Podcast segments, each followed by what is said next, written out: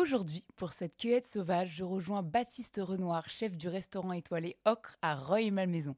Il m'a donné rendez-vous sur l'île des impressionnistes. C'est ici que Baptiste trouve les précieux produits qu'il sublime à sa carte. On arrive euh, sur du fruit rouge, bon qui se mange pas cru évidemment, euh, mais on peut vite le travailler en confiture, en émulsion, en glace. Euh, on a un côté presque à mi-chemin, presque comme de la muroise. C'est la mûre et la framboise qui sont mélangées sur un produit.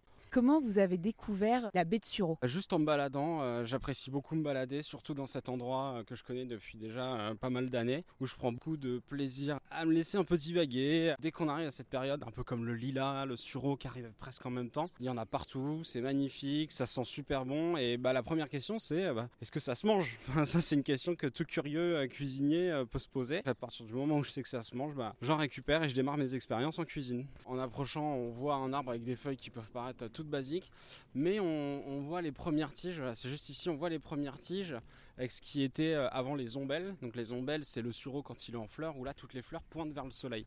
C'est comme si c'était des, panneaux solaires, les, sureaux, c'est ça qu'on les reconnaît, c'est des, petits pompons et des ombelles de, remplis de fleurs blanches. Et donc là, on voit que ces ombelles là, elles sont devenues toutes rouges. Même les, même les tiges sont devenues rouges, comme si la baie elle avait déteinte à l'intérieur de sa, de sa propre tige. C'est assez joli. On voit que c'est gorgé de jus quand même. Hein. Si, on, si on appuie dessus, ça coule. On a des super baies, donc on va commencer à les cueillir. Faut prendre les plus noires. Hein. Euh, si vous voyez qu'il y en a qui sont plus vertes que noires, euh, faut éviter. Celle-ci, toute l'ombelle est quasiment verte, donc ça on prend pas. On les prend euh, B à B, comme des cueillettes de myrtille. On prend à la tige à la base. On a toute l'ombelle et on, on va chercher avant, là où tout se rassemble sur la tige principale et on coupe à cet endroit-là. Quoi. Voilà, celle-ci est parfaite. Une belle couleur de mur, mur cassis hein, quasiment. Quelle quantité on prend Alors ça réduit pas beaucoup, c'est ça qui est intéressant. Les baies de sont très concentrées et en fin de compte, si on les démarre euh, juste bah, avec un petit peu de sucre, un petit, petit peu d'eau, comme on démarrait une confiture euh, chez mamie, hein, euh, ça réduit pas beaucoup. Donc si vous voulez 200 grammes de confiture, vous prenez 500 grammes, le double quoi. Bon bah on va ramasser tout ça.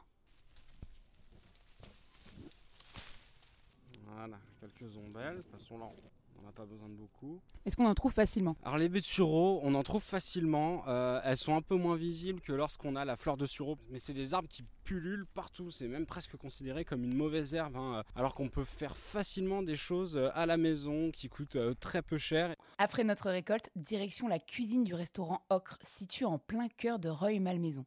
On rince les baies, on sort du sucre, de l'eau et une casserole et c'est parti. Juste on garde pas la tige principale.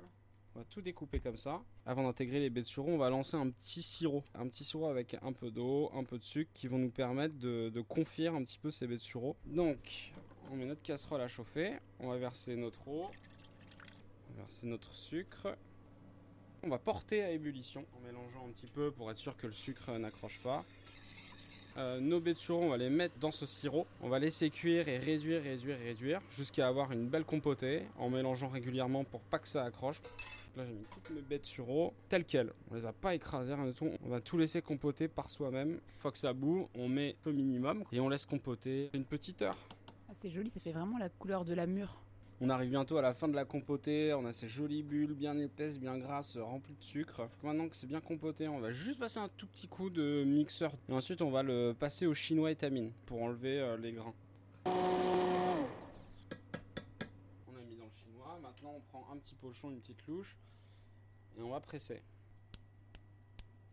Donc là on a notre belle compotée de, de on va goûter quand même pour voir. Ça a vraiment le goût euh, mûre framboise. Hmm. Bon, la recette de Baptiste à base de sureau m'a conquise. Lui, il va même plus loin puisqu'il a à sa carte un dessert où se marient la pêche, la fleur et la baie de sureau. L'été, c'est le bon moment pour les cueillir et c'est l'occasion de changer des mûres et des framboises. Et surtout, régalez-vous